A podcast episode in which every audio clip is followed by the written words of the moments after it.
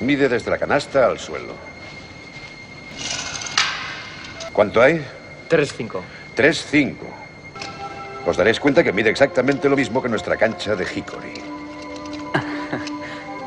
Id a cambiaros para entrenar. Final five seconds. Durant! In a 51-point quarter.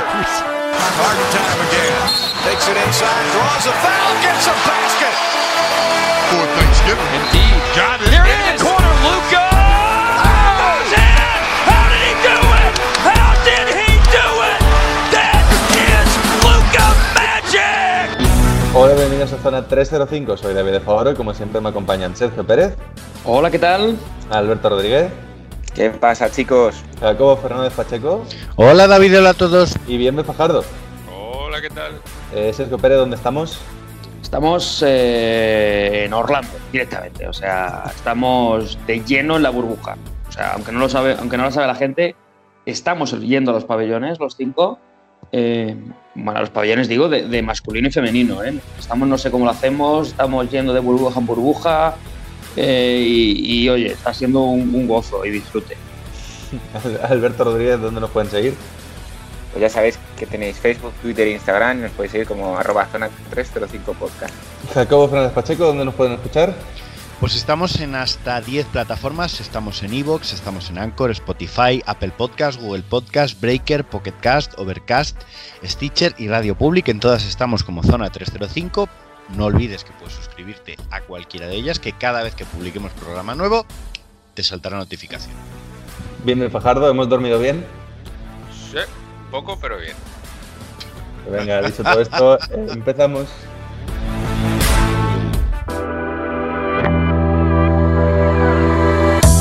Y vamos a empezar por repasando un poquito lo que es la actualidad de las finales, tanto masculinas como femeninas. Vamos a arrancar con las masculinas, que creo que especialmente Bienve Fajardo las trae bastante frescas. Y vamos a hablar de, bueno, pues de lo que ha pasado esta noche, de lo que están siendo las finales. 2-0 Lakers, Bama de Bayo lesionado, Goran Dragic lesionado, no sabemos cuándo, cuándo van a volver.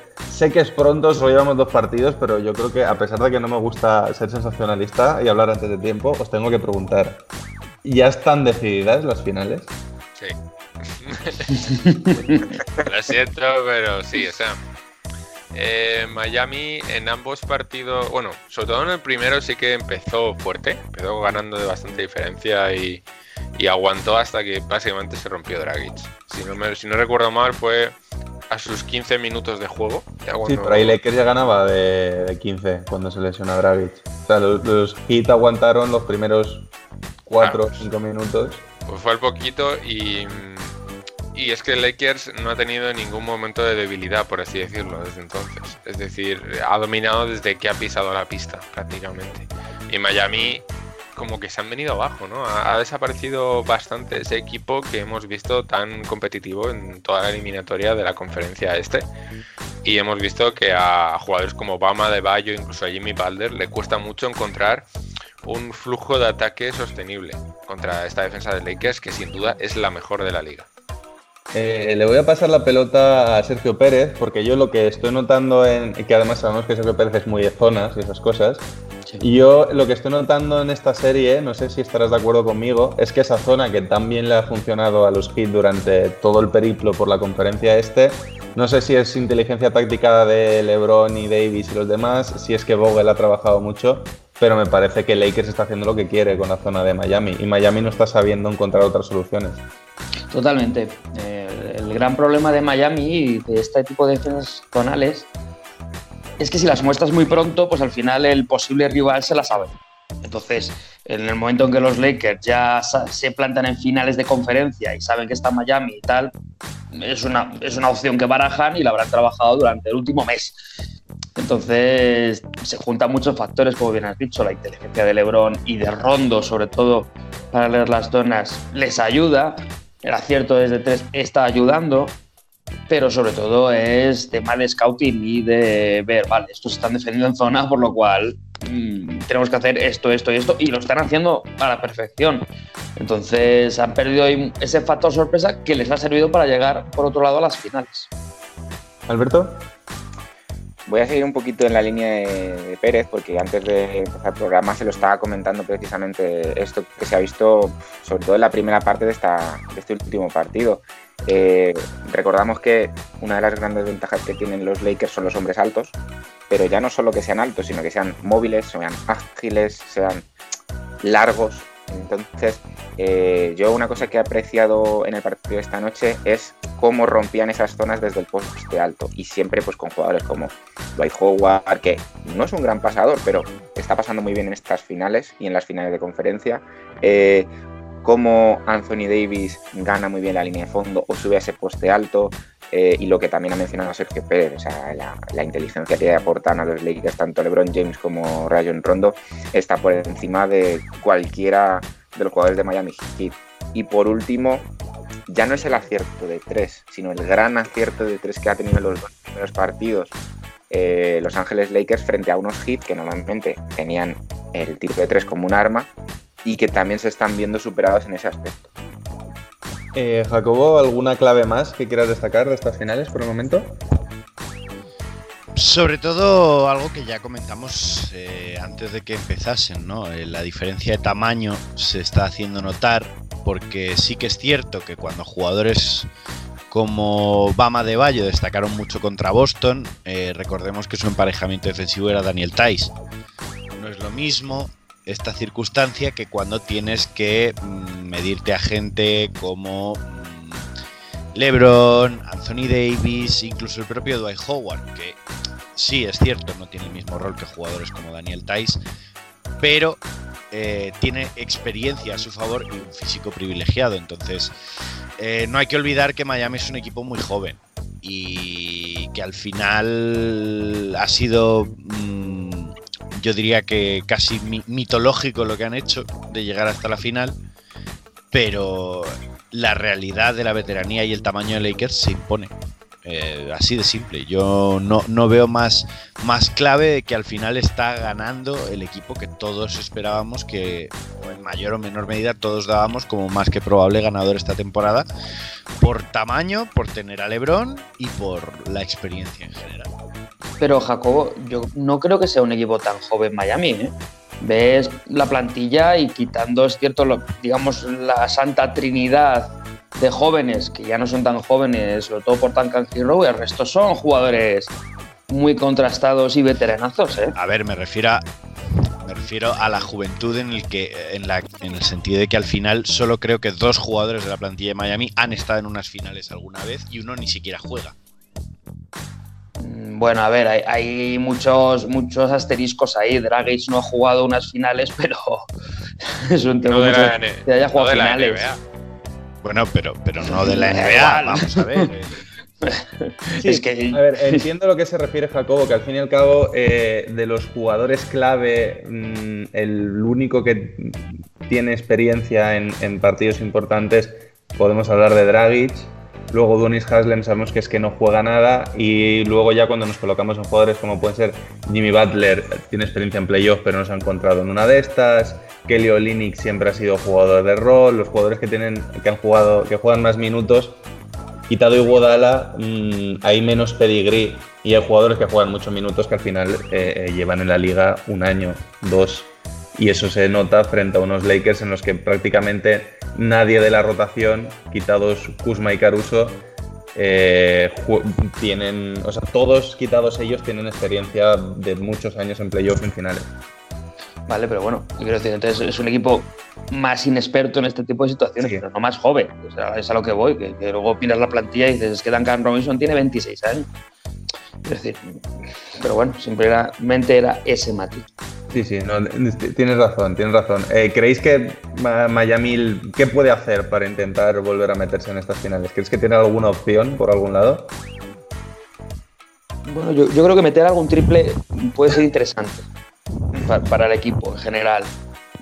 Y luego, sobre todo, parar el ritmo de Lakers. Se vio mucho en el segundo cuarto del segundo partido, sobre todo los primeros seis minutos. Un partido mucho más trabado, muchas faltas, lento, que mirabas el crono y decías, todavía estamos eh, en el segundo cuarto, pero todavía quedan cinco minutos, seis minutos. Es cierto, a mí se me hizo eterno. Segundo cuarto de noche.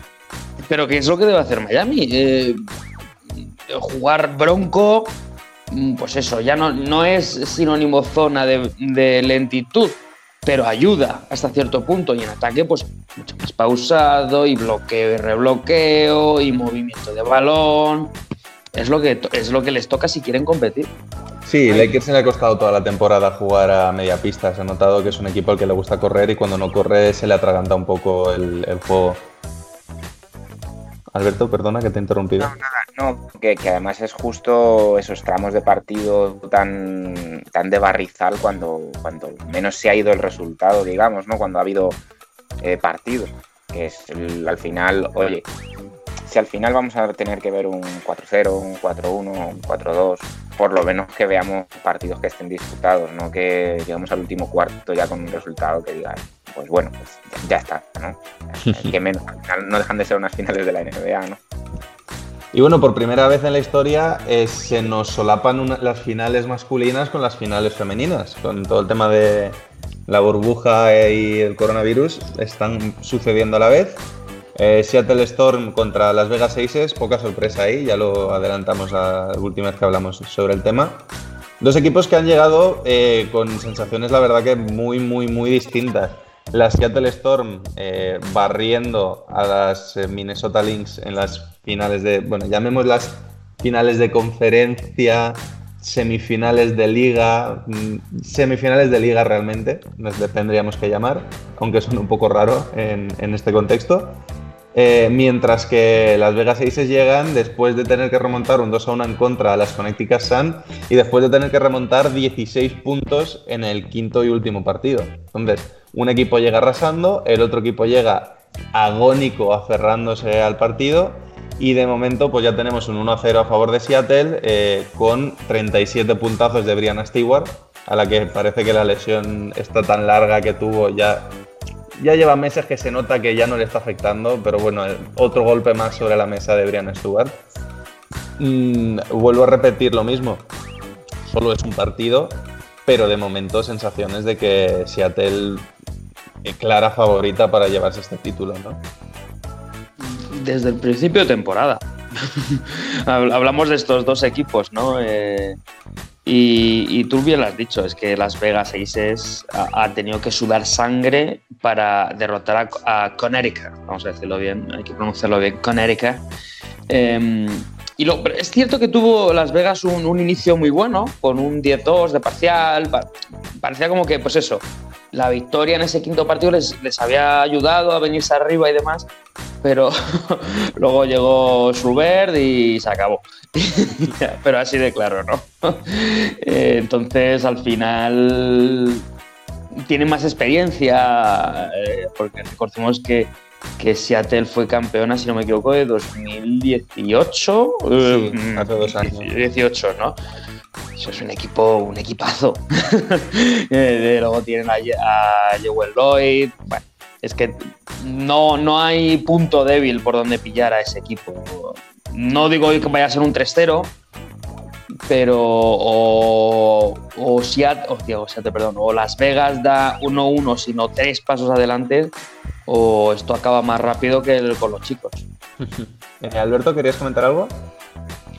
Eh, bueno, dos cositas. Eh, por un lado, lo que acaba de decir Pérez, que al final Seattle pasa como, como la final NBA, ¿no? Al final se nota eh, quién ha sido campeón, porque si analizamos un poco los, cuartos que ha habido en este primer partido, eh, primero como que golpea Seattle ¿no? en el segundo cuarto, luego Las Vegas intenta rehacerse, pero de nuevo vuelve a golpear Seattle en el último y, y deja rematado el partido, ¿no? Porque sí que empieza muy ajustado el partido y, y hay unos parciales y hay partido hasta el último cuarto.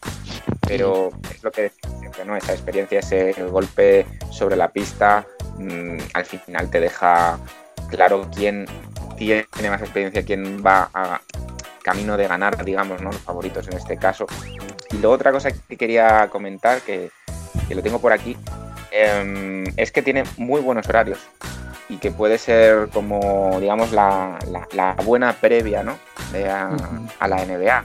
Uh -huh. De hecho, si no me equivoco, porque no tengo aquí delante horarios NBA, eh, son enganche. Es decir, por ejemplo, mañana domingo hay un partido a las 9 de la noche, mientras que es el partido de los domingos de, de finales NBA es a la una y media, o sea que es muy buena, muy buena conexión de cara a verse a lo mejor una, eh, una final SWNBA, pequeño descanso y enganchar con finales NBA. Tienen Claro, muy buenos horarios aquí en España. Cuando dices mañana domingo, te- realmente te estás refiriendo que ahora a las 9, cuando estamos subiendo el programa, ¿no? Domingo, pues, pues que la gente va a quitar el audio del partido y nos va a poner a nosotros, es a lo que Claro. te refieres, ¿no? Eh. Vale, vale, perdona, ya. me ha parecido entender, entender mal. De acuerdo.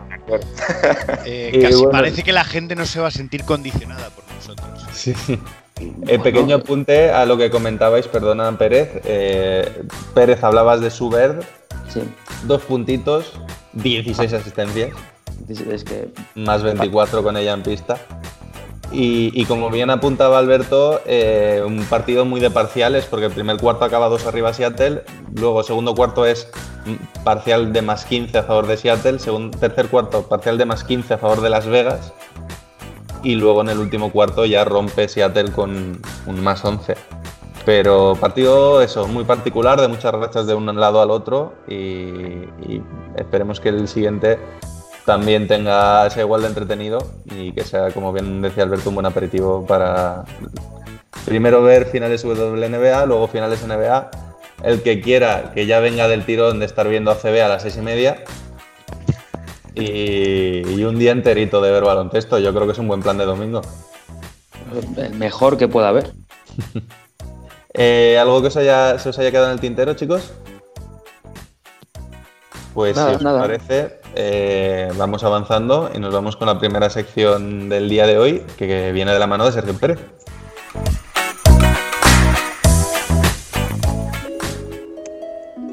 Sergio Pérez, sección canónica donde las haya, ¿no? Sí, sí, por el hecho de que es, la, que es máquina del tiempo, pero no es nada canónica, ya, ya lo digo. ¿eh? Estoy últimamente muy, muy rompedor y muy innovador. Entonces, bueno, vamos a hablar un poquito de, la Euroliga del año pasado eh, y, y vamos a enlazarla con cuatro pinceladitas eh, de la que nos espera este año siempre y cuando te termine y bla bla bla bla bla bla y, y publico los pabellones y Bartomeu dimisión o, y todo eso, ¿no? Y ya sabemos. Entonces, bueno, mm, yo creo que os va a gustar, ¿no? El, el, el- el repaso a, a la Euroliga anterior que empieza pues, pues de esta forma, ¿no? Mm, La Euroliga ha arrancado esta semana y me he visto con la obligación anciano de boina y dominó, de recordar de dónde venimos y lo que éramos tiempo A. 28 jornadas se disputaron la temporada pasada, casi entera la fase regular. Pero por desgracia su título quedó vacante y sin entregar, debido a dar riesgo de volver a jugar. Anadolu Efes liderada con, con mano firme y sin vacilar, con solo cuatro derrotas y sin duda el mejor a verás. Real Madrid y Barcelona le perseguían en una lucha si- sin cesar. A dos victorias se encontraban y seis partidos por disputar. Había perdido fue el campeón, que era el CSK, y cuarto se encontraba al terminar la fase regular.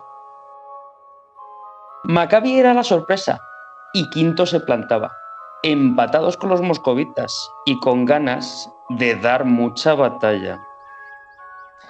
Esta era la parte fácil, donde los favoritos se codean y las victorias se cuentan por decenas. Ahora llega el lío, que es lo que interesa, y la lucha por el playoff y las sorpresas verdaderas. Panathinaikos tenía cierta ventaja con 14-14, pero su temporada fue igual de convulsa que una pelea de bulldozers. El Kinky, sin nadie esperarlo, estaba al 7, pues venía de ser colista y estaba empatado con el Fener. Cinco equipos había del 9 al 13, empatados todos a victorias, pero con una veraz diferente. Zalgiris en positivo, Valencia ciclotímico, Olympiacos combativo, Olimpia haciendo un Milano y Vasconia pues rezando. Ya queda muy poco, solo los colistas, aquellos que ya solo juegan por no ser los últimos de la lista. Asbel empezó como un tiro, pero el año es muy largo y puede también ser muy frío.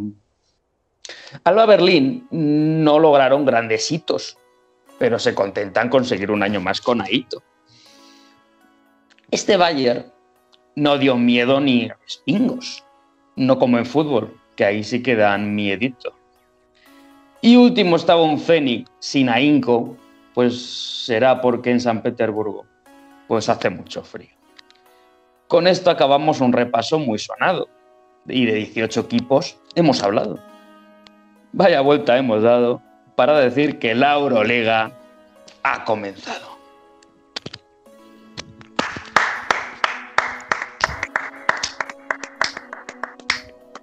Ahora, ahora, que, va, que estaba muteado y aplaudiendo. Bueno, yo Bravo, creo que Sergio. aquí, ¿no? Eh, Ya cerramos el programa después de esto. eh, lo damos Nada. de esta semana. No hace falta ni que Jacobo ponga música, yo creo que ya nos quedamos con esta canción de Sergio Pérez. Y- Hombre, ahora ahora ya tenemos más tiempo para hablar de, lo- de la chicha y de lo que viene este año. eh, ¿Eso lo traes también en verso? Eso lo dejo ya para que cada uno diga lo que quiera y si quiere rimar bien y si quiere decir. Y si, lo bueno es que fíjate, estoy viendo aquí resultados y solo un equipo que es el Valencia mm, ha terminado, ha, acabado su resultado en 5. Entonces, si alguien quiere hacer la rima, pues será en ese partido. Bien. Eh, bueno, yo no- después de esto. Estoy en shock, ¿eh? Sí, no, no- no sé cómo seguir, Pérez. eh, sigue tú, por favor. Lleva todo el programa. Yo hoy ya. Ay, bueno, pues, pues qué decir, ¿no? Que ha empezado la Euroliga, que, que ya llevamos solo una jornadita y que eh, ha habido muy buenos duelos y sobre todo muchas sorpresas, yo creo. Eh, para empezar el primer partido, eh, que fue Anadolu Efes perdiendo en casa contra el Zenit. Eh, sorpresa por lo que acabamos de decir, ¿no? Anadolu acabó la temporada como un, como un tiro, iba primero y Zenit del último, ¿no? Y, sí que ha sido muy sorprendente, ahí sí que yo creo que se notó ese pabellón vacío más sorpresas. El Real Madrid perdió. Hubo un duelo mm, Barcelona-CSK en la que yo personalmente vi muy bien al, al Barcelona. Em, y luego el resto de duelos, sobre todo, mucha igualdad. Em, Maccabi más 7, victoria. Valencia, victoria de 2. Milán ganó en casa del Bayern de 2. Eh, Panathinaikos en casa del Kinky de 2.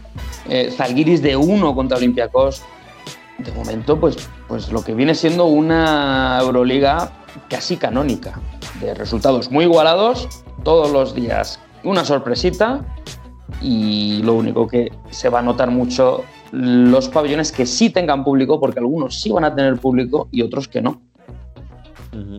A la OMS Bueno, en- le gusta esto. Sí. Detalle importante a la hora de hablar también de favoritos y tal, eh, que en el programa no hemos llegado a comentarlo, suena muy fuerte que Margasol va a dejar la NBA para volver a Europa y probablemente jugar en el Barcelona. Por mucho que Margasol, el del último año, no haya sido el mejor gasol, recordemos que además venía de unos meses durísimos entre finales NBA, Mundial, retomar temporada en el que prácticamente no tuvo descanso. A pesar de ello, si Margasol ficha por el Barcelona, un Barcelona que ya de por sí entra en las quinelas de los favoritos, yo creo que se colocaría como máximo aspirante al título de manera bastante clara. No sé cómo lo veis vosotros. Sí, lo que pasa es que yo personalmente veo bastante improbable, vamos, pero muy, muy, muy probable que fiche por el Barcelona. Si quieres, luego lo desarrollo, pero, pero muy sé, sé- improbable. sé que ya lo has comentado, que él es presidente del Girona y tal. A ver, Eso por es. lo, que, por lo que dicen, en- en- por las noticias que llegan mm, también de ESPN y tal, parece que ahora mismo suena muy fuerte el Barcelona. Sí, llevamos varios días así, pero ha perdido mucho fuelle esa noticia. Es que, sinceramente, no veo la motivación para fichar por el Barcelona. Sinceramente. No puede ser ni económica ni, digamos, eh, emocional. Porque la emocional la tiene en, Girona y además él lo ha dicho muchas veces. Eh, yo voy a acabar mi carrera en Girona, independientemente de si están en Liga Andesa, eh, Le Foro o en Segunda Autonómica.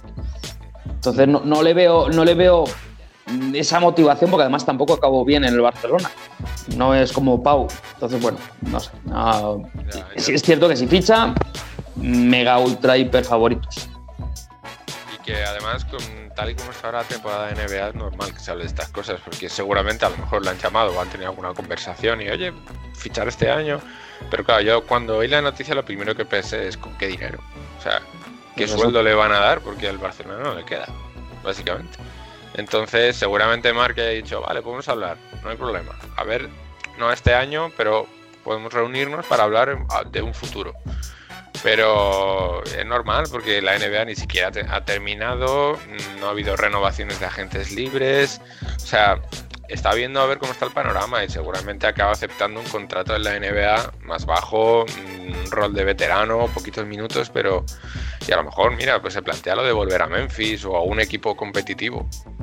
Yo no descarto que se venga a Europa, sinceramente. ¿eh? Ya ha ganado su anillo. Este último año ha demostrado que no está él para mucho trote en la NBA, más y con el tipo de NBA al que nos estamos acostumbrados últimamente, con mucho cambio en defensa, donde los pivos tienen que ser más móviles, él ya eh, tiene una edad, no, no lo veo yo tan claro. De todos modos, no nos vayamos a amargar solo en la NBA, quedémonos en Euroliga, por favor, que es de lo que estamos hablando ahora mismo. Eh, por el momento, mm, favoritos. Alberto, ¿qué quieres comentarnos? Yo ante- antes de meternos en temas favoritos, eh, sí quería entrar un poco en lo que es el propio desarrollo de la competición, porque hay cosas con las que no acabo de estar muy de acuerdo, ¿no? O sea, tengo sentimientos encontrados al respecto. Una de las cosas es lo que ha comentado ya Pérez, el tema del público, el hecho de que haya pabellones que vayan a poder tener público, más o menos, ¿no? Eh, y otros que no. Eh, creo que me había dicho fuera de micros que, por ejemplo, ayer en Basconia sí hubo eh, público, Sí, por poner un ejemplo, es. mientras que en- aquí en el Wizzing Center, cuando juegue el Madrid, no habrá, por lo cual ya es un condicionante. Y el Eh, Barcelona no el tuvo. Palacio, ¿eh? perdón. Eh, y, y claro, o sea, te planteas eso, pues a nivel genérico de la competición, cuánto va a ir influyendo en resultados, en cómo va a ir en la temporada a nivel desarrollo de cada uno de los equipos, ¿vale? Y luego otra cosa que quería comentar es que, claro, hasta cierto punto, no sé si hay otra liga al respecto que haya empezado ya, pero una liga internacional que viaje en equipos de país a país, La propia Eurocup, que sería como la Europa League, ¿no? La segunda competición. Y, y también, bueno, la Champions de baloncesto eh, están haciendo una Final Four, pero como final del año pasado. Claro, pero, pero volvemos a eso entonces. O sea, es- estamos hablando, ya sabemos el programa de esto, pero no hay otros deportes que se hayan metido todavía en ese berenjenal.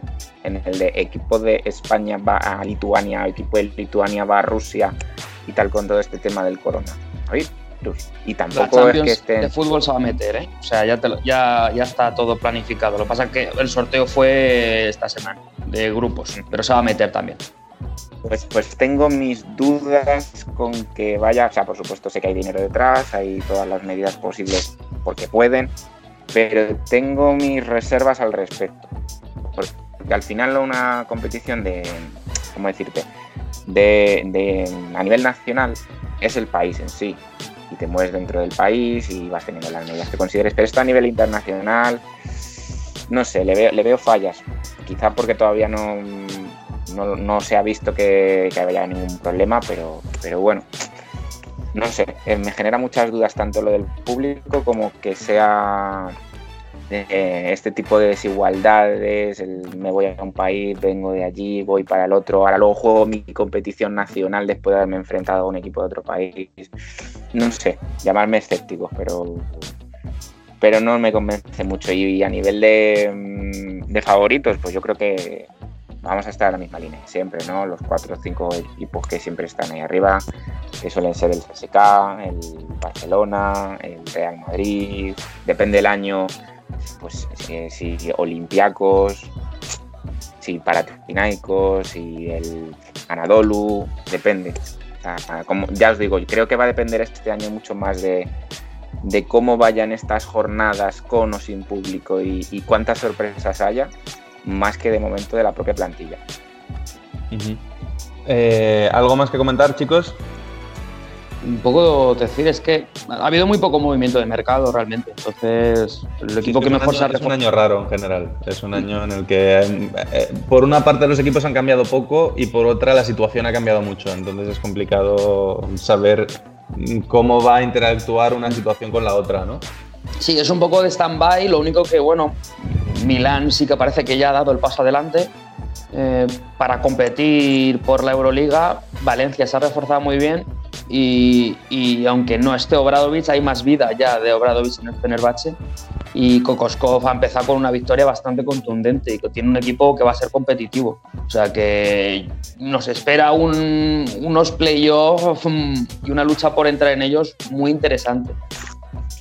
Pues eh, muchas gracias, Pérez, por tus bonitos versos y por el repaso a la Euroliga. Y nos vamos con la primera pista del jugador misterioso.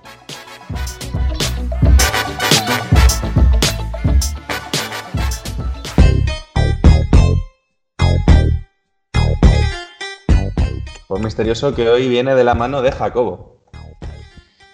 Jugador misterioso mm, que quizá eh, un poco sorprendente, pero eh, por si alguien no lo sabía entre los aquí presentes, es uno de los rookies más viejos en llegar a la NBA. Concretamente, el segundo.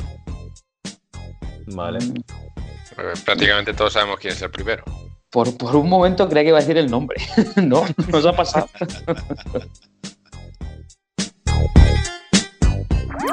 Síguenos en redes. Estamos en Twitter e Instagram como arroba zona 305 podcast. Zona 305. Únete al equipo. Y ahora le toca a Alberto que nos trae una nueva edición de Future Now. Pues sí, y, y hoy venimos eh, con dos jugadores eh, que la, la verdad no voy a perder mucho tiempo en hablar de ellos porque creo que son, son lo suficientemente conocidos. eh, y lo que más me va a interesar hoy es el, propio debate, ¿no? Hoy vamos a volver un poquito a la versión clásica, hoy es un todos contra todos, no, no va a haber preguntas, o sea, van a ser un poquito más genéricas, no van a ser lanzadas directamente para vosotros. Y bueno, por un lado vamos a hablar de- ya sabéis que me encanta leer los nombres, de Jason Christopher Tatum, ¿vale? Para los amigos Jason Tatum, que todavía entra en nuestro rango de Future Now por los pelillos, entonces no quería, no quería perder la ocasión de traerlo. Me, Eh, me como gusta ya el sabéis- apunte de Jason Tatum para los amigos, que, que los amigos lo llaman. Oye, Jason Tatum, hoy sale Jason Tatum. Hombre, no le vas a llamar Jason Christopher Tatum, pero bueno. A ver, pero puedes llamar Jay en vez de Jason Tatum. O Chris. No, Jay es Jacob. Jason Tatum, Jason Tatum. Jason Tatum, Jason Tatum. Jason Tatum, Jason Tatum. Jason Tatum.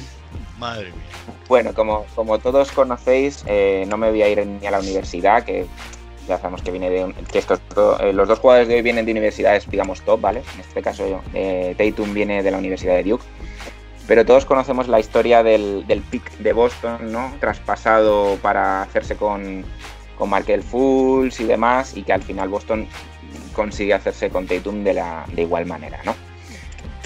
¿Qué decir de Jason Tatum que no sepamos? Pues eh, All-Star este año por primera vez, eh, una progresión brutal a nivel estadístico, posicionándose ya por encima de los 25 eh, puntos, perdón, de los, alrededor de los 24 puntos por partido.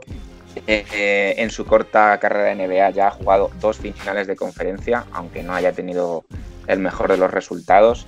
Eh, y poco a poco vislumbrándose como el líder y digo poco a poco porque todavía está ahí su compañero Jalen Brown, eh, está acompañado de Marcus Smart, ahora se ha fichado a Kemba Walker, ¿no? Pero podemos decir que si no es ya, que lo es, yo creo, eh, a futuro será el líder y el futuro de los, de los Boston Celtics. Entonces, a nivel genérico, vamos con la primera pregunta, que va a ser muy, muy, muy clara. Eh, ¿Qué le falta a Jason Tatum para terminar de dar ese salto que todavía se le espera? Porque he leído mucho por redes sociales, eh, sobre todo fanáticos de los Celtics, que es que siempre igual, es que el, es que el tiempo sigue pasando y, es que la inexperiencia de Tatum y tal. Y yo creo que es un poco exagerado, ¿no? Al final es un, es un chaval que todavía es un chaval, es joven, eh, en cuatro años NBA ha pisado mm, dos finales, o en tres años NBA ha, ha- estado en finales de conferencia dos veces, eh, que no creo que muchos jugadores puedan decir eso, sinceramente, eh, y, y que no hayas llegado a finales NBA mm, todavía, no sé, tan, tan, tanto tienen que saltar las alarmas. ¿Qué le falta a Jason Tatum, aparte de experiencia? Es que tú bien lo has dicho, es que es un tío que lleva tres años en la liga, que su compañero y en un principio futuro líder de la franquicia junto a él lleva cuatro, que, que no son mucho más, tiene 22 años y ya parece que como no ha pisado las finales del NBA, pues nada, que, que Boston haga reconstrucción y, otra moneda al aire, ¿no? Vamos a ver, mucha paciencia. Este año no ha podido ser, pero es que ves la plantilla y el jugador más veterano es, es Kemba, bueno, perdón, Brad Wanamaker con 31 años. Mucha paciencia. A Tatum, ¿qué le falta? Pues, como bien dicen los fanáticos de los Celtics, experiencia, pero es que eso eh, no lo puedes coger con 22 años. Eso se coge cuando ya tienes mucho más bagaje. Eso y añadir como punto personal la defensa. Así que tiene, yo creo que tiene que dar un paso adelante porque puede. Yo estoy, estoy, es que estoy con Pérez, porque en realidad eh, mucho más no le falta. La experiencia que necesita la está cogiendo. Está, la está cogiendo a base de derrotas y de golpes, que es como se coge en el fondo. Porque vale, podría decir, mira, pero es que mira cómo ha llegado Luka Doncic y mira cómo está destacando. Ya, pero es que Luka Doncic no tiene el bagaje que tiene. Bueno, tiene un bagaje que no tiene Tatum, ¿no?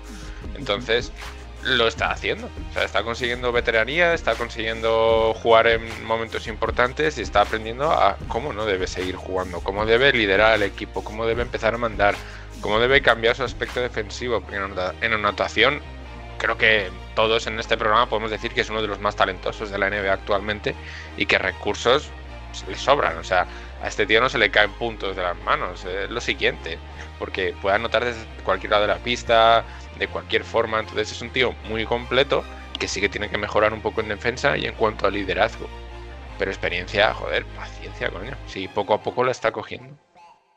Eh, bueno, yo rompo una lanza a favor de la defensa de Jason Tatum, que me parece que es un muy buen defensor. Todavía no es un defensor excelente, que entiendo que el, el- el grado que le queremos poner a Tatum es el de la excelencia, el de ser probablemente mm, que su techo es llegar a ser, si no el mejor de la liga, uno de los cinco mejores de manera más o menos perenne. Entonces, en ese sentido, entiendo que todavía es, es verdad que puede dar un pasito adelante, pero me parece que sigue siendo muy buen defensor.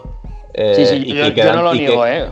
Quedándose donde está ahora mismo, ya sería mucho mejor defensor que muchas grandes estrellas de la NBA, lo cual me parece también destacable. Yo creo que precisamente lo que le faltaba un poco por el otro lado, es decir, es un grandísimo atacante, pero todavía no es ese jugador que tú sabes que el partido está igualado a falta de cinco minutos y lo que tienes que hacer es darle el balón y apartarte. Todavía cuando se enfrenta a defensas muy intensas de final de partido, cuando el balón quema mucho, todavía es una moneda al aire. No, siempre va a tomar la mejor decisión, que como bien decís es un tema de, eh, experiencia. Eh, ahora mismo creo que todavía no está preparado para ser el mejor jugador en un equipo campeón, que es lo, lo que se espera de él a largo plazo. Creo que ahora mismo si hubiese un closer que debería haber sido Kemba Walker, pero no lo ha sido porque tuvo unos playoffs bastante flojitos, pero si tuviesen un jugador que sí que fuese capaz de le doy el balón y remata en la faena, este año probablemente Boston estaba en la final igual llevándose el anillo. Les faltó ese papel que tuvo que recaer en él y creo que todavía no lo tiene asimilado, todavía no es tan capaz de ello. Pero insistimos, tiene 22 años, va a cumplir ahora 23. Tiempo al tiempo eh, lo acabará siendo segurísimo. Yo, pues ni para unos ni para otros. No creo que entre en un aspecto baloncestístico.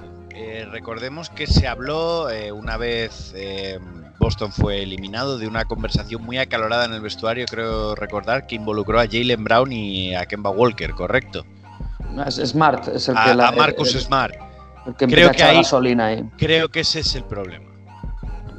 Que su nombre no salió en ningún en esa supuesta conversación tan acalorada. Creo que eh, un paso muy importante para ser el jugador que todos esperamos que, que Jason Tatum sea tiene que empezar a ser más, y perdonadme la expresión, pero me vais a entender a la perfección, hijo de puta frío. Tiene que ser más mm, Kobe Bryant, Michael Jordan. Tiene que ser un hijo de puta con sus compañeros. Tiene que exprimir él a sus compañeros. La próxima vez, Jacobo, di Madafaka, que a lo mejor no nos lo pilla el, el, el, el robot. Y puntualizar que esta segunda vez se ha recreado, ¿eh? Sí, sí, sí. Se ha notado con la boca ahí llena, para decirlo. Pero, querido enfatizarlo. pero a lo que me refiero es que tiene que apretar él a sus compañeros y quizá a través de un rol más dictatorial de liderazgo, que no sería raro verlo porque lo hemos visto en otras tantas estrellas de su calibre. Quizá la, la gran excepción a eso es, es Luka Doncic, que es la estrella con la que todo el mundo quiere jugar, porque es un chico muy amable que sonríe todo el tiempo cuando está jugando. Pero eh, tiene que apretar a sus compañeros si de verdad va a ser el líder. Y a lo mejor tiene que liderar desde un punto de vista más sacrificado en cuanto a colectivo de no es necesario que yo caiga bien a mis compañeros, es necesario que ganemos. Y eso entra un poco dentro de todo lo que hemos dicho. Eso vendrá con la experiencia, eso vendrá con sus galones en ataque y eso vendrá probablemente con su ejemplo en defensa si sube ese puntito 2, porque no es un mal defensor para nada, pero si sube ese puntito 2 y en cuanto a vestuario consigue apretar las tuercas a sus compañeros. Vale, y pregunta con respuesta corta, ¿vale? Para pasar al siguiente jugador. Eh, viendo el futuro que se nos viene, que la liga, como ya se ha dicho ya últimamente, está en buenas manos, ¿no? Eh, Luka Doncic, nos quedan seguramente dos, tres años de, buen baloncesto de los Lakers, que a futuro todo indica que estarán liderados eh, cuando LeBron llegue el momento de que se retire por Anthony Davis, si la cosa va bien, Antetokounmpo, está Doncic, toda esta nueva camada de superestrellas que van a ser o pintan ser en un futuro Hall of Fame. ¿Cuántos anillos, por muy relativo que sea, creéis que puede sacar Tatum de ahí? O quizá puede ser de los que salgan mal parados y a lo mejor no consiga todos los que se espera, o a lo mejor ninguno, porque pues un año lo gana Dallas, un año lo ganan los Bucks, pues un año vuelve otra vez los Lakers. Eh, ¿Cómo veis esa tesitura? Yo le veo candidato a todo. El problema es que seguramente se quiera quedar en Boston, acaso que el proyecto sea una calamidad y se vaya toda la mierda y acabe buscando otra oportunidad en un equipo que quiera ser campeón, porque Tatum ya, ya ha probado la guinda de las finales de conferencia, ¿sabes? No se va a querer ir a unos Charlotte Bobcats a ganar 800 millones y ya está, ¿no? Tatum va a querer ganar, ¿qué le falta? Competitividad. Poquito más, lo que decía Jacobo, ¿no? Ese, esa ansia por ganar, no por caer bien, ok, me parece una comparación cojonuda. Pero mm, puede tanto como ganar anillos como no, pero le veo más probable de que no, Que no lo gane. que no lo gane. Está en Boston. O sea, está en Boston, ha llegado a finales de conferencia eh, tres, dos veces en tres años. Seguro, o sea, seguro que va a ganar el anillo. No sé si una, dos, cinco o. Pero alguno le va a caer, pero seguro. seguro Yo quiero ser- Aunque quiero no sea en gafe. Boston, ¿no? No, no, en, Y Boston. decir que seguro. no, Yo recuerdo que, yo recuerdo que estas mismas cosas se dijeron de los Thunder. Pero, sí, pero no. es que son los Thunder, no son los Boston Bueno, Celtics. pero Eso es. Da igual. Todos No, no los jugadores, igual. todos los jugadores de aquellos igual. Thunder menos Russell Westbrook han ganado un anillo. Y, y- claro, ¿Y Harden? y Harden, Y, y- y Jeff Green. No, yo estoy con David. eh. Hay franquicias con las que es más fácil ganar que otras. Sí, sí. y los Boston Celtics son una de ellas. Sí, sin sí. duda. Además de que es lo que hablábamos antes, todo el núcleo del equipo es joven, tienen mucho tiempo por delante, están en Boston, insisto, seguro que algún anillo lo va a ganar, seguro. No pensaba que fuera a generar tanta polémica, ¿eh? Esta, ojo, sí lo sé. Bueno, bueno, vale. Vamos a ir pasando ya al siguiente jugador para no alargarnos mucho. Que en este caso estamos. Vamos a tratar con Edriz Femi Bam Adebayo. Que lo primero que os voy a preguntar es si sabéis de dónde viene lo de Bam. Hombre, por supuesto. Supongo que de los picapiedra, ¿no? Eso es. Correcto. Bam, bam. Jacobo. Exactamente. El, el tema de Bam viene de que su madre le apodó Bam por Bam Bam de los Picapiedra. ¿Vale? así como dato curioso para cualquiera de nuestros oyentes que no lo supiera. Eh, nos vamos a la otra universidad, antes hemos hablado de Duke, pues mm, Bama de Bayo viene de la Universidad de Kentucky, eh, seleccionado en el mismo draft que Jason Tatum, solo que en su caso fue en el puesto 14, y un jugador que podríamos decir mm, underrated, ¿no?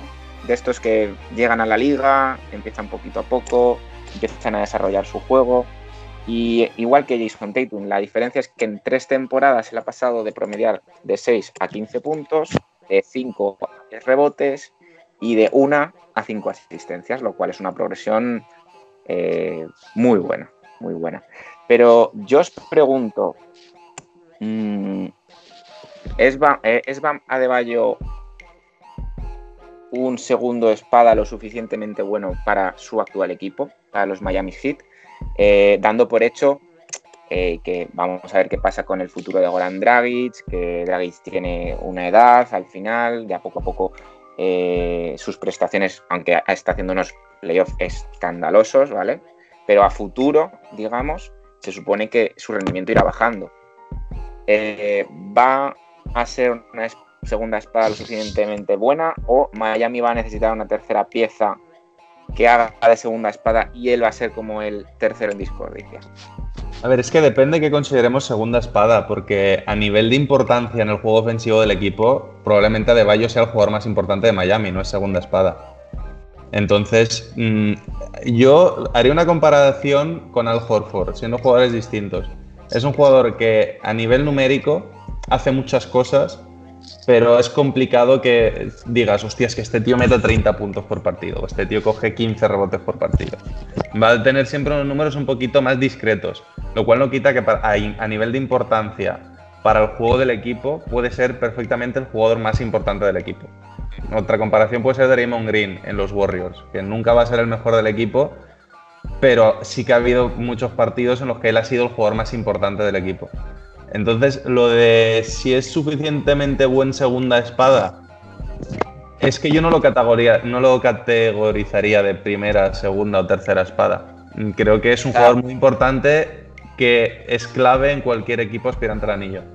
En ese sentido, quiero decir, me parece muy interesante como lo has dicho, por ejemplo, a Draymond Green en los Warriors no lo categorizaría dentro de lo que son las espadas, por así decirlo, no dentro de, primera espada, segunda espada, sino un complemento que se encarga de que todo funcione, ¿no? Sí, a, ver, por ejemplo, en los Warriors podemos decir claramente que Draymond Green es tercera espada porque tienes dos tíos que son claramente los grandes focos ofensivos del equipo, ¿no?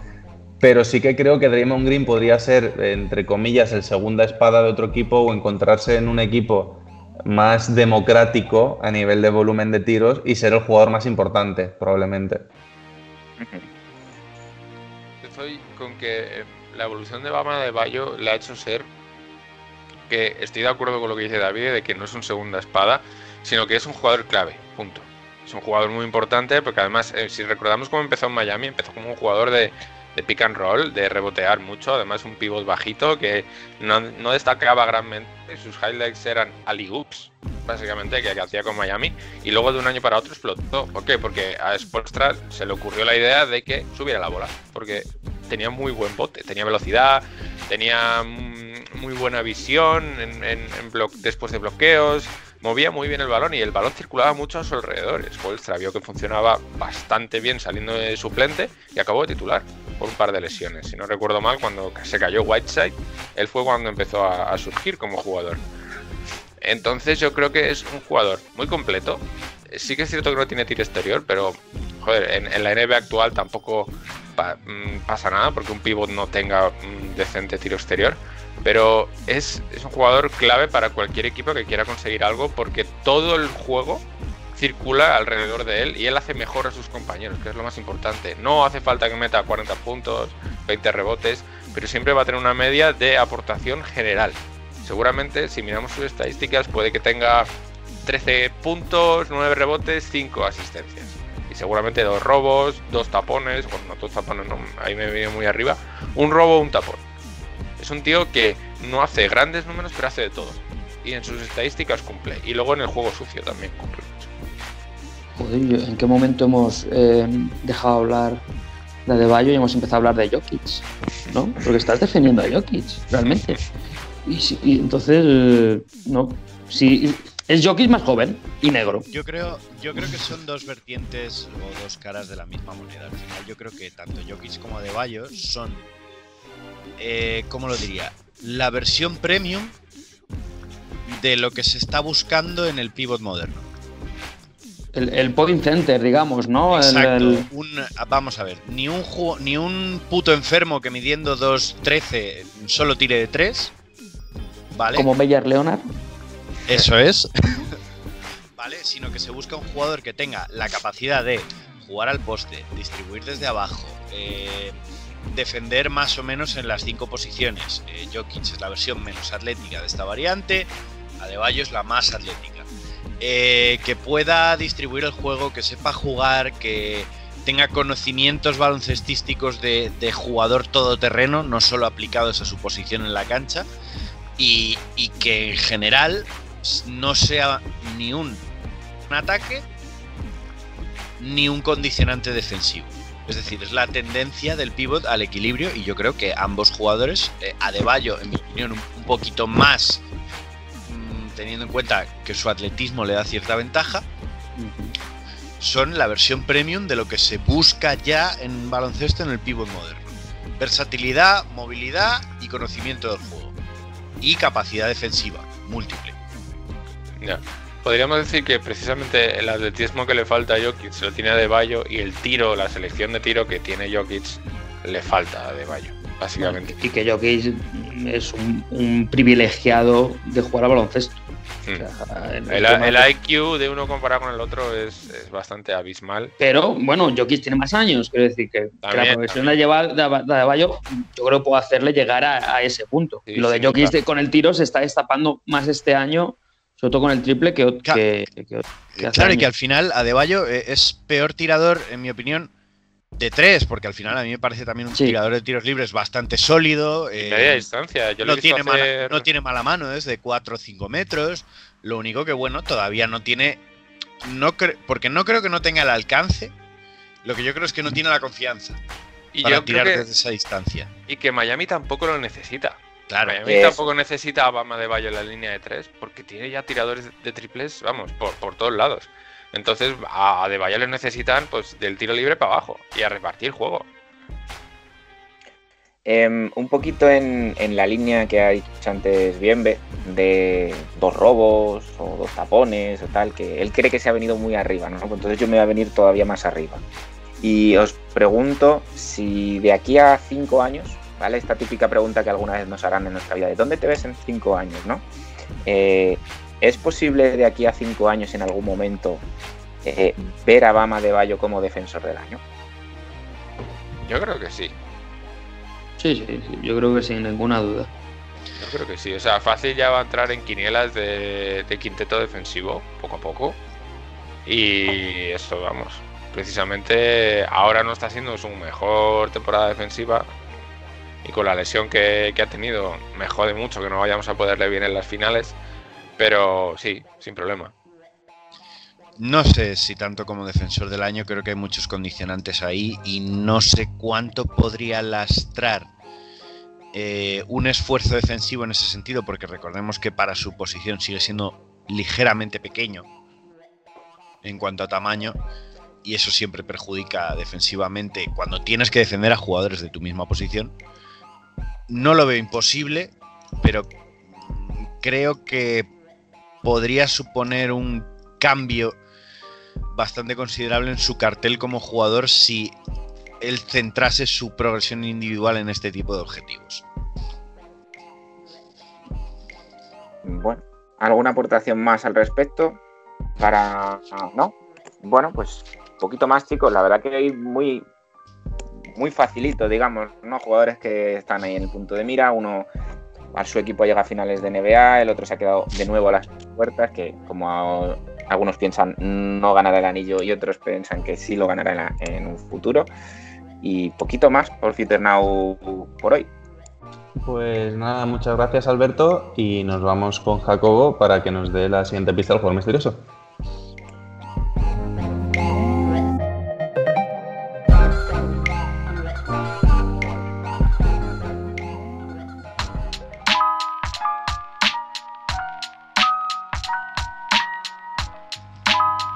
Jacobo. Eh, vamos a aclarar un poquito que la carrera de este jugador sigue en activo, a pesar de ese condicionante que os he dicho. eh, este jugador continúa en activo. Y en su carrera en Europa, porque no solo ha tenido carrera en la NBA, obviamente, dada su condición de veterano, eh, decidió en un momento dado que si no podía vencer a los poderosos, la mejor opción era unirse a ellos. Ni ya, ¿no? Hasta ahí. Ya. Hasta ahí puedes leer. Una rata traidora, seguramente. Síguenos en redes. Estamos en Twitter e Instagram como arroba zona 305 podcast. Zona 305. Únete al equipo.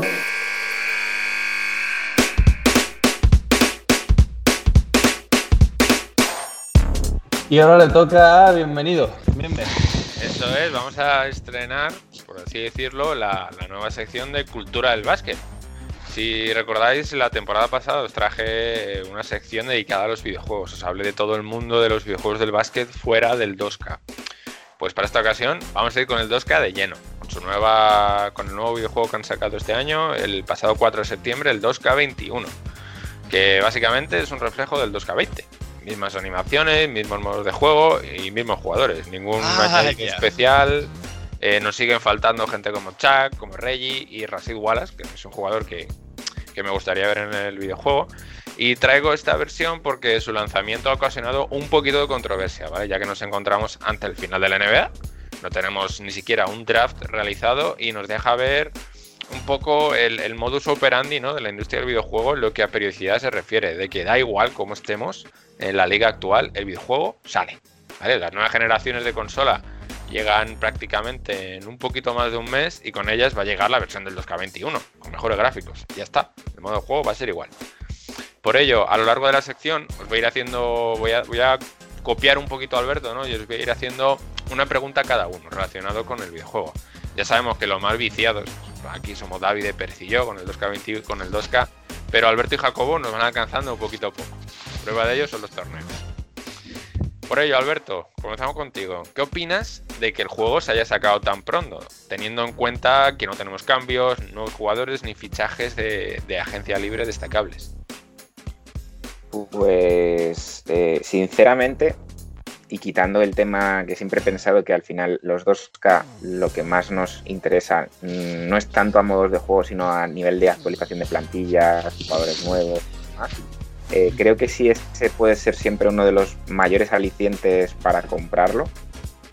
Ha perdido cualquier aliciente en este caso, o sea, lo que tú dices, ¿no? Eh, la periodicidad, el querer sacarlo en fecha, eh, me parece que es un 2K muy lamentable, sinceramente, en el sentido de lo saco ya y, y- y ya luego meteré actualizaciones y ya luego eh, cuando haya un draft meteré eh, los jugadores del draft y si hay agencia libre y hay muchos cambios ya se actualizará y pero que el juego ya esté vendido. Entonces, en ese sentido estoy un poco eh, decepcionado porque quizá, quizá, y no me voy a meter en tema marketing y tal, porque tampoco lo domino mucho, ¿no? Pero, pero creo que habría sido más acertado a lo mejor eh, aprovechando las navidades, quizá haberlo sacado en, en una época a lo mejor más señalada, eh, con las plantillas ya hechas, con el draft ya preparado, con a lo mejor a sabiendas de, de cuándo puede llegar a empezar eh, la futura temporada NBA y que a lo mejor eso hubiese ocasionado para la empresa 2K un mayor boom del que probablemente haya ocasionado ahora mismo. Hmm, Sí, porque literalmente habría sido muy sencillo poner un par de parches al 2K20, seguir con ello y luego preparar un buen juego para las nuevas generaciones. Que lo que yo creo que va a llegar para la, la PlayStation 5 y la, Xbox nueva es un 2K mm, visualmente muy atractivo. Ya está. Porque mm, literalmente no hay más cambios. Solo en, My Team y en My Career hay un par de añadidos, que son los dos modos de juego actualmente que más se, utilizan en, en el 2K. Pero es que uno de los aspectos más, más destacables de esta nueva edición es la nueva mecánica de tiro con el joystick, ¿vale? Una queja por parte de muchos usu- usuarios, incluido Damian Lillard, actual portada del juego, y es que los, los porcentajes son muy malos entre la comunidad y se han realizado tantas quejas que se ha parcheado el juego a los pocos días para devolver el antiguo sistema de tiro, ese sistema en el que sabíamos, recordamos que todo va según la mecánica del jugador. y la tienes que, tienes que tirar el balón justo cuando se centra. Entonces, de aquí, te pregunto, David, ¿cuál es la mayor dificultad que has podido encontrar en un NBA 2K?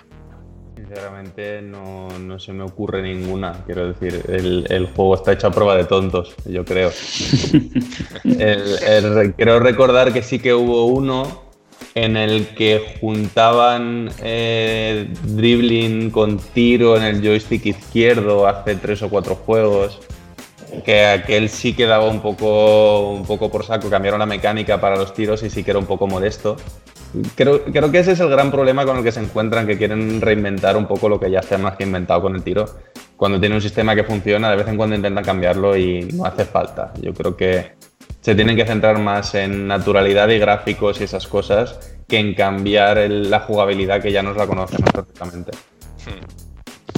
Bueno, y tenemos que hablar de las portadas premium también, que este año es Kobe Bryant en honor al, jugador por su fallecimiento durante este fatídico año y normalmente cuando se homenajea de esta forma un jugador de esta talla, eh, se le suele incluir con todos los equipos en los que ha estado. Pero eh, estamos viendo que sigue faltando estos Lakers de Kobe y Gasol, ¿vale? Y, y compañía. Y esto se debe a que el equipo de 2K no ha conseguido contactar con dos de los jugadores que estaban en el equipo, que son Andrew Bynum y Ron Artest. Sin estas ¡Qué dos... sorpresa! Sin estos dos jugadores, este equipo se cae, se, se va por todos lados porque son dos piezas muy importantes. Podrían meter a Trevor Arisa, pero aún así faltaría gente. Entonces, debido a esto, Sergio, te pregunto, ¿cuál crees que son los jugadores que más le faltan al 2K? ¿Y algún equipo en especial? Mm, Últimamente han metido muchísimos. Entonces esa lista se ha cortado de, vamos, del casi de, de raíz. Aparte de lo que has nombrado, yo he hecho en falta algún equipito más de, de la época infame de los 70 a lo mejor. No sé que suena muy pureta, pero, pero sobre todo porque hay muy poquitos, ¿no? Creo que hay dos nada más.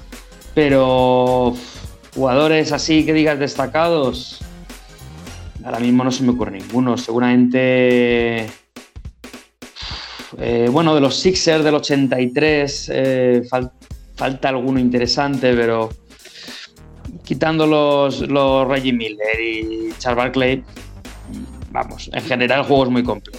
Sí, nos faltan esos dos. ¿No crees que deberían incluir un poquito, volver a incluir a los jugadores europeos y a los equipos europeos? A mí me pareció una apuesta muy chula, lo que pasa que el rating que les pusieron fue muy bajo. Nah, y no, no tiene tirón más allá de aquí en Europa. Yo potenciaría más el, el tema del WNBA y poder hacer un My Carrier con una jugadora. Una, una propuesta muy interesante. Y vamos acercándonos al final de la sección, que hay que ir rapidillo.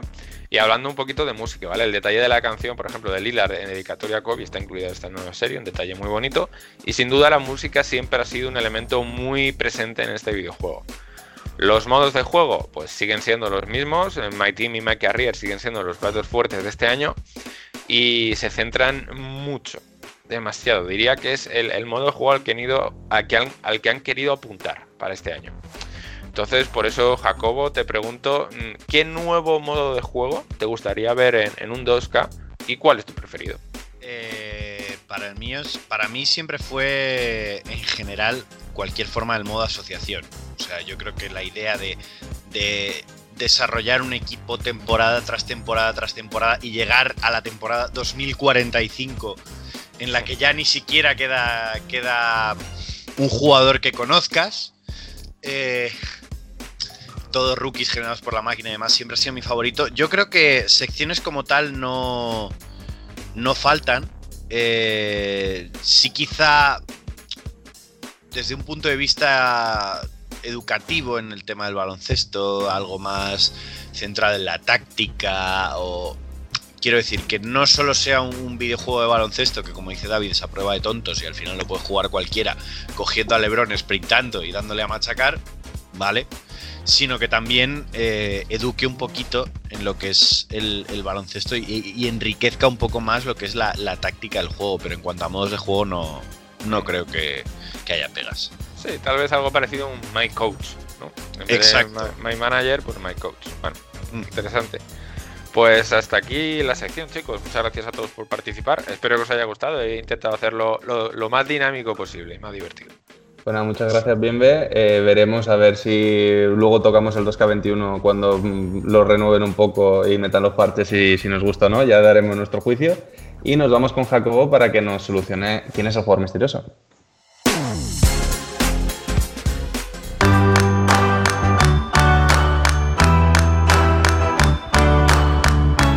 Jacobo. Eh, tercera pista. Eh, una vez decidió unirse a los poderosos. Este jugador que, como recordaba, es el segundo rookie más eh, viejo en llegar a la NBA. Eh, al no poder derrotar a los poderosos decidió unirse a ellos. Pues una vez se unió a los poderosos, eh, alcanzó la gloria pues con un tiro desde más allá de 10 metros, que creo que todos hemos retenido en nuestra memoria, y sin embargo no es ese el mayor logro deportivo de su carrera. Y yo, yo ahora mismo estoy un poco en blanco. Y qué pista más. Uf, uf. Eh, Jacobo, Porque ¿puedo yo los rookies viejos. piscina? ¿Puedo tirarme a la piscina? Bueno, Puedes tirarte a la piscina, Alberto, claro que sí. Teodosic. No, Uy, es que de, de rookies viejos me vienen a la mente Prigioni, Garbajosa, Escola. Ese que iba a decir yo. Escola. Bueno, Escola sigue en activo, claro, es verdad. Es que el más viejo, si no me equivoco, es Prigioni, por eso decía. Y el primer, al más viejo lo conocemos todos. Mm. Yo, sigue yo diría que es Escola, sobre todo por el hecho de que siguen activo. Eh, última pista, la pista del tonto. El jugador continúa en activo y tiene la doble nacionalidad brasilo-italiana. ¿Leandro Barbosa? No, Se ya, retirar. chao. Se ha el retirado. otro. Lo otro. Varellado. No, Varellado otro. Nenel. Marceliño. Marceliño. Marceliño ah, Huerta. Ah, Marceliño Huerta, efectivamente. Eh, Marceliño Pero Ni me acordaba de su etapa en NBA, es verdad. Eh, con, ni me acordaba que era un jugador. Con 32 años y 156 días se une a los Lakers durante dos temporadas. En la temporada eh, 2000. Eh, de 2009 a 2011 jugó en Caja Laboral Vasconia. Como no se veían muy capaces de cargarse al Barcelona, en 2011 decide unirse a los poderosos con el Barcelona. Recordemos que en el Barcelona es donde anota. Pérez saca, las manos a la cabeza. Siendo gana la liga el Vasconia al Barcelona. Que sí, pero escúchame, se une que sí, pero escúchame. Se une al Barcelona y es allí donde anota ese tiro de 10 metros sobre la bocina, ganando al Real Madrid 81-80. Y eh, finalmente este jugador sigue en activo. Actualmente milita en Iberostar Tenerife. Y tiene doble nacionalidad brasileño-italiana. O sea, Aunque- quería era ganar al Madrid. Él lo que quería era ganar al Madrid. Pero, ¿y, y cuál es el mayor logro que dices tú que no ha sido el del tiro de 10? Pues que tiene básicamente cuatro oros en torneos internacionales en su continente. Ha sido campeón de las Américas en 2005, campeón de las Américas en 2009, Juegos Panamericanos en 2006, en 2007 y torneo sudamericano de baloncesto en 2006. Aparte de haber eh, sido elegido dos veces quinteto ideal de la ACB y MVP del torneo sudamericano en 2006. Sus grandes logros, a pesar de que su carrera en Europa es muy extensa, los ha conseguido en América. Bueno, veo, veo a Pérez con ganas de seguir debatiendo, pero tenemos que cerrar ya programa, entonces dejo, dejo la discusión para luego, que, que se peguen entre ellos. Muchas gracias, Jacobo, y vamos a terminar el programa con el top y el flop de esta semana. Síguenos en redes. Estamos en Twitter e Instagram como arroba zona 305 podcast. Zona 305. Únete al equipo.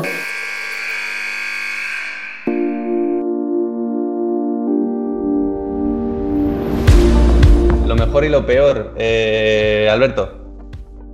Eh, top, eh, mi senior. Eh, quiero mandar desde aquí gracias a, todos los jugadores por el compromiso que han tenido durante estas dos semanas y me da igual que Pérez se lleve las manos a la cabeza porque como no voy a poder entrenar con todo mi equipo debido a las restricciones que va a haber, me da exactamente igual. Son el top más grande de esta semana, me da lo mismo. Y flop, precisamente esa situación, este tipo de restricciones por salud que sinceramente no tienen ningún sentido, eh, o yo por lo menos personalmente no le veo ningún sentido y que afectan a, a la práctica de baloncesto, en este caso en la Comunidad de Madrid. Sergio Pérez. Lamentable el top y flop de Albert. Lamentable. Ese es Eh, un flop. Mi top, sin ninguna duda, tanto Suber como Brian Stewart, con sendos récords en las finales de la WNBA, un golpe sobre la mesa. Y mi flop en este caso es la, la- la poca uniformidad a la hora de mm, permitir entrada a pabellones, sobre todo en el mismo país. No, ¿Cómo puede ser que Basconia sí que tenga, pero el Barcelona no tenga un público en su pabellón? ¿no? Entonces creo que es un tema que Euroliga debería solucionar ya. Bien, bien. Pues mi top va para Mark Cuban y Pérez dirá, ¿cómo? Pues es que Mark Cuban ha sido el primero en lanzarse directamente a la ayuda de, de Delonte West y ya ha conseguido contactar con él y al parecer le están, le están ayudando bastante para meterle en terapia de rehabilitación y parece que la cosa empieza a marchar. O sea, Cuban presidente en mi corazón para siempre. Y luego el flop va a ser para Miami Heat. No como equipo, sino por la- las lesiones. Me parece que es una putada que todo llegue en este momento. Y listo. Jacobo. Eh, como top para mí, a Alex Abrines, me parece que su regreso a Europa era algo que le hacía falta para demostrar que está mm, por encima del nivel de Europa en cuanto a su juego. Y mi flop es eh, ciertos equipos y clubes que con toda la vergüenza torera del bueno, sin nin- ninguna vergüenza torera del mundo, dada la situación, tienen la sangre fría de solicitar a los jugadores la misma cuota que cualquier otro año, como si aquí no pasara nada, por no mencionar que algunos precios siguen siendo desorbitados en un año en el que ni se sabe si vamos a competir. Bueno, yo, sin que sirva de precedente, porque esto es un programa de baloncesto y nos queremos centrar en baloncesto, yo hoy junto mi top y mi flop con un tema de fútbol, porque estamos en una época complicada y es un buen momento para reírse. Entonces os animo, por favor, a que miréis la tanda de penaltis del Milan en Europa League del pasado jueves, que es tan lamentable y tan divertida que merece el top y el flop a la vez. Así que os dejo esa recomendación y Jacobo, por favor, eh, cuéntanos con qué canción nos despedimos hoy. Pues como se cumplen exactamente 50 años del fallecimiento de Janis Joplin, nos vamos a despedir con una canción eh, de Janis Joplin, Janis Joplin and The Pearl, que era la banda para la que ella comenzó siendo vocalista. Esta canción se llama More Over, una canción de desamor y desgarro en el corazoncito. Bueno, pues con, con el desamor de Jacobo nos despedimos hasta la semana que viene. Adiós. Hasta luego.